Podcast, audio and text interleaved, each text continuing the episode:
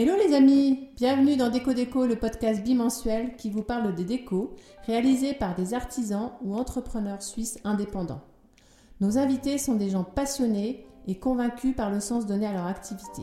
Ils aiment partager leur savoir-faire et nous raconter leur parcours professionnel. Alors n'hésitez pas à liker et retrouvez-nous aussi sur Insta. Merci à tous et bonne écoute. Bonjour à tous, chers amis Déco Déco.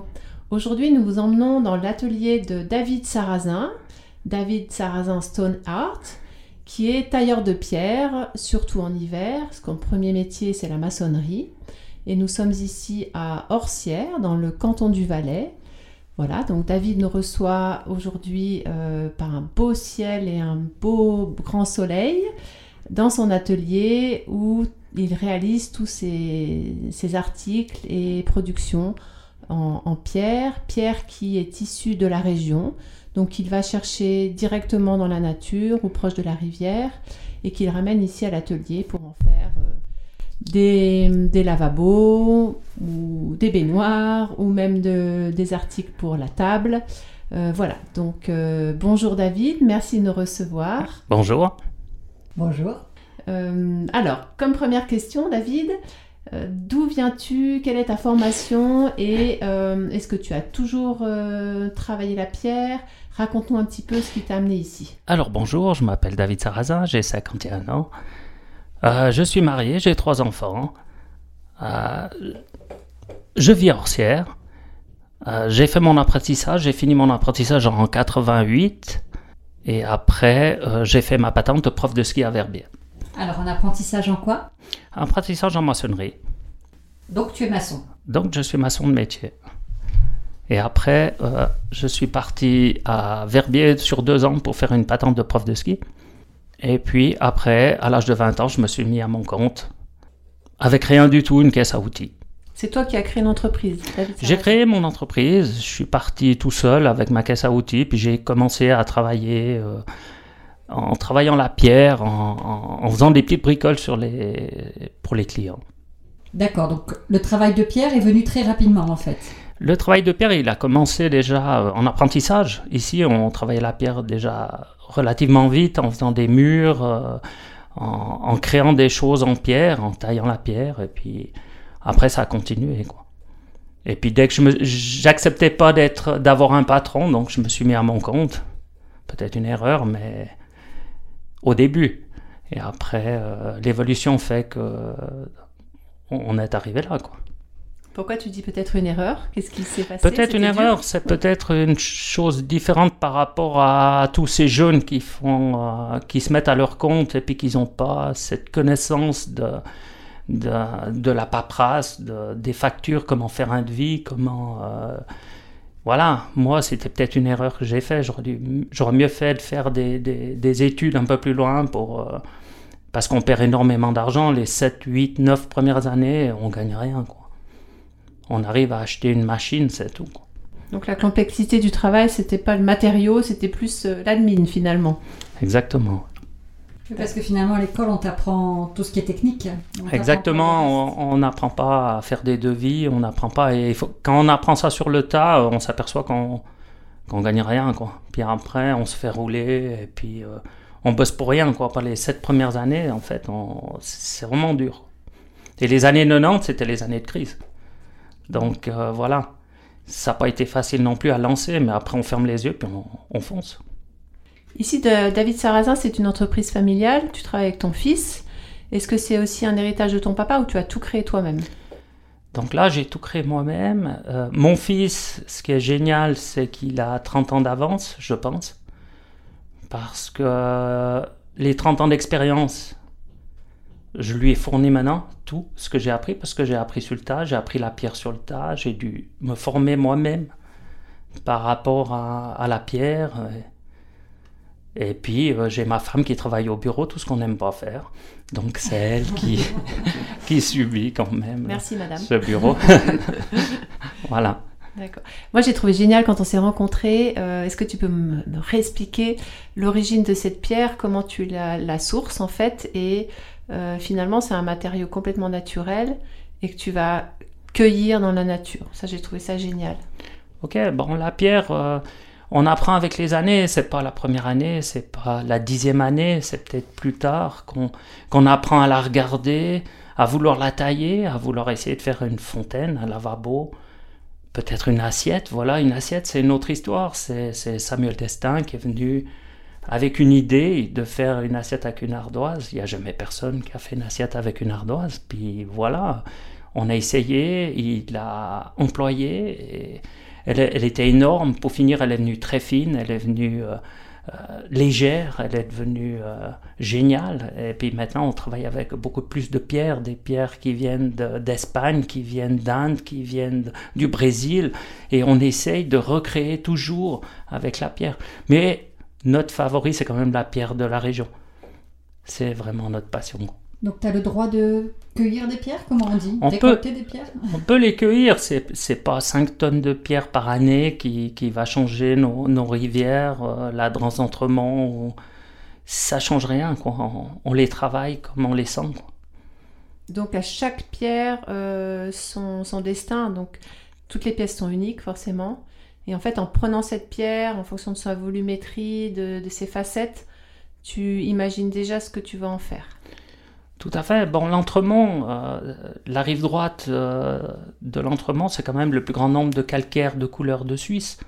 Donc, on est déjà surpris chaque fois qu'on taille une pierre, qu'on la polie, c'est complètement différent. Quoi. On a le granit du Mont Blanc, on a l'ardoise, et puis on travaille ces pierres. Euh.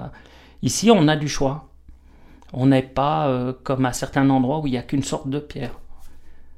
Donc quand tu vois une pierre, tu sais ce que tu vas en faire? Tu as une idée précise ou pas nécessairement. Des pierres restent 5 ans, 10 ans autour de mon dépôt. Et je la regarde tous les jours. Et je pense à elle tous les jours. Et ça va peut-être faire une création plus tard. Une demande. C'est toujours sur une demande de quelqu'un, sur, euh, sur la passion, sur ça. On ne sait pas ce qu'on fait avec une pierre. C'est une passion. Quand tu étais petit, tu récoltais déjà des cailloux? Je dirais pas que j'étais un passionné. Je dirais que moi, euh, déjà au niveau euh, apprentissage, je voulais être cuisinier comme mon fils. Et puis, j'ai été maçon. Et puis, il y avait de la pierre. Et puis, c'est vraiment quelque chose de, malléable, quelque chose, c'est comme le bois, ça se travaille, on peut faire des choses avec. Et puis, voilà, c'est venu euh, comme ça. C'était pas mon métier de d'être maçon, d'être tailleur de pierre. C'est venu par presque par obligation après. Quoi. Donc tu as acheté des machines et tu t'es formé tout seul. Comment tu as fait? Bah, Une année après l'autre. Quand on faisait des bénéfices, on achetait une petite machine. On achetait déjà des meules à disques, on achetait des machines. Et puis, année après année, on est arrivé. En 2005, on a pu créer l'atelier où maintenant repose 100, 150 lavabos, une collection d'assiettes, une collection de, de tout ce qu'on peut créer avec la pierre, avec des idées de d'autres personnes aussi. On n'est pas que créateurs nous-mêmes, on est créateurs par rapport au contact des gens et puis de, de qu'est-ce qu'on fait avec les autres. Quoi. Voilà. Les idées des autres, tu nous as monté pas mal de réalisations euh, pour l'art de la table, donc la décoration de la table, des commandes très spécifiques pour des restaurants gastronomiques. Est-ce que tu peux nous donner un exemple d'une commande assez spéciale euh, Qu'est-ce que bah, tu es en train de faire aujourd'hui Là, aujourd'hui, on est en train de travailler pour euh, Samuel Destin, euh, qui va aller aux granges, qui va refaire un, quelque chose plutôt sur la viande. On est en train de travailler sur des côtes de bœuf qui font 20 par 7 d'épais. Et puis, c'est surtout sur la présentation de cette côte de bœuf qu'on est en train de travailler. Samuel Destin a beaucoup d'idées on, travaille euh, tous les mois ensemble et là on travaille sur euh, aussi les senteurs, euh, ça va très loin. C'est des fous quoi, mais j'adore. Donc tu fais un présentoir à côte de bœuf. Exactement, qui sera qui présenté. Garde au chaud. Qui non, qui garde même pas au chaud, c'est juste pour présenter la côte de bœuf dans une autre façon. Et la personne qui va vous servir, je pense qu'il va vous servir sur cette pierre et la côte de bœuf sera étalée sur une planche et tout ça sera présenté devant vous avec... Euh, on connaît Samuel Destin, ça va être juste euh, magnifique. David, qu'est-ce qui te stimule tous les jours et te donne l'énergie d'avancer, de, d'aller chercher des nouvelles rencontres, des fusions euh, Comment tu fonctionnes? Bah, C'est la passion. On est passionné, c'est de la folie. On est tous les jours bah, on dort, on mange, on boit, on est pierre tous les jours, quoi. C'est, ancré. On vit pas de cette passion. Je pense qu'il y a peu de personnes dans ce monde qui vivent d'une passion. Euh, moi, je vis pas de ma passion, mais je la vis euh, tous les jours parce que là, on a quatre mois l'hiver où on peut travailler la pierre, on peut créer des produits, on peut montrer aux gens qu'est-ce qu'on fait, qu'est-ce qu'on peut réussir à faire. On espère vivre une fois de ça. Si c'est pas moi, c'est les autres. Mais c'est génial, quoi. C'est, ça te prend au cœur. C'est. Donc tu vis de la pierre émotionnellement, mais t'en vis pas euh, alimentairement parlant. Exactement. Mhm. Donc c'est la, quand même la maçonnerie qui nous fait vivre. Moi, j'ai créé ce, cet atelier pour euh, faire quatre mois l'hiver en se disant on travaille une fois au chaud on n'est pas dans un racard comme pendant presque 20 ans j'ai travaillé dans un racard euh, où il faisait froid, où on n'arrivait pas à créer des pièces, où on ne pouvait pas polir, où on ne pouvait pas euh, percer une pièce, on pouvait rien faire. Ici, on peut le faire, on a le temps, on, est décontracté, on arrive à créer vraiment des, de l'abstrait, du concret, euh, des plats, des jeux, c'est génial. Parle-nous un petit peu des pièces que tu as faites je sais, pour euh, la ville, par exemple, ou que tu vas faire pour la ville, ou d'autres pièces euh, assez imposantes donc là, on travaille actuellement sur le rond-point du Fond d'Orsière, c'est-à-dire que c'est des pièces qu'on a été chercher au mois de novembre euh, sur le Saint-Bernard. ça va être de l'abstrait, c'est à voir. Moi, tant que j'ai pas fait la pièce, pour l'instant, c'est un comité qui a décidé de faire ce rond-point et pour moi, tant que les pièces sont pas faites, euh, c'est pas fait quoi. Tu peux pas en parler. Non, c'est pas pareil. Il faut que je, il faut l'avoir devant, devant moi et puis être sûr. On a fait des prototypes. Les prototypes sont, sont très beaux, c'est magnifique. On les a fait à 2 mètres de haut. On va devoir les monter à 3 mètres. C'est des pièces entre 800 kg et 1 tonne. Il faut que ça tienne et bon, on attend, on verra. Tu as l'habitude de faire d'aussi grosses pièces? Des, fontaines, par exemple? Les fontaines, oui, on, les fait jusqu'à 8, 9 tonnes. Euh, ça, c'est pas un souci. C'est pas la fontaine. C'est dès qu'on fait de la création. La création, ça reste toujours euh, tendu par rapport au résultat final. Surtout quand c'est des demandes. Euh, si on fait une création par nous-mêmes, il n'y a aucun problème. Parce que c'est nous. C'est toi qui fais, c'est toi qui as l'échec, c'est toi qui as... Parce qu'il ne faut pas rêver l'échec, il est là tout le temps, toujours. il faut 5, 6, 7 prototypes pour arriver à une pièce valable certaines fois. Donc c'est ça l'artisanat d'art, c'est ça euh, les artistes, c'est ça. Euh. c'est un peu le problème qu'on a, quand on a beaucoup d'échecs, et puis après on arrive, et puis après il faut marquer et dire euh, chaque fois tout noter pour le processus pour une pièce. Quand tu dois la refaire, elle, elle est là. quoi. Là, je pense que tu fais référence aux, statues donc en pierre qui ont été commandées par la commune. Est-ce que pour toi, ça fait une différence par rapport à ce que tu dis euh, de travailler une pièce complètement artistique ou une pièce également fonctionnelle? Fonctionnelle Comme un lavabo, c'est fonctionnel. Euh, bah, L'artistique, c'est c'est quelque chose qu'on a dans la tête mais qui n'a jamais été fait. Donc euh, je ne sais pas si ça va fonctionner. Est-ce que vraiment ça va fonctionner mes personnages? Je ne sais pas on verra. Il faut que ce soit posé, ça doit être calculé, il faut que tout passe euh, partout. Quoi. Tu, tu utilises beaucoup les réseaux sociaux, tu communiques pas mal. Donc là, c'est mon fils, c'est Brice, heureusement, parce que euh, je suis vraiment nul, un capion là-dedans. Lui, il va un peu sur tout, TikTok, Insta, euh, LinkedIn, Facebook. Et là, on fait une publication par semaine sur, on montre ce qu'on fait comme la le débitage d'un lavabo en 18 secondes, euh, la fabrication d'une assiette en allant chercher la pierre directement sur le toit en ardoise, et après la finition qui arrive directement dans l'assiette, sur la table, avec la composante. Et avec euh, euh, la musique aussi qui met, c'est un peu des musiques de jeunes, mais j'aime. Mais ça donne plus de visibilité, tu vois un résultat. Oui, le résultat, il est là parce que tout le monde cherche à regarder aussi, d'une fois que ça s'est publié. On est étonné, nous on n'a jamais travaillé comme ça, quoi. Donc euh, j'ai commencé mon entreprise, le Natal n'existait même pas, quoi.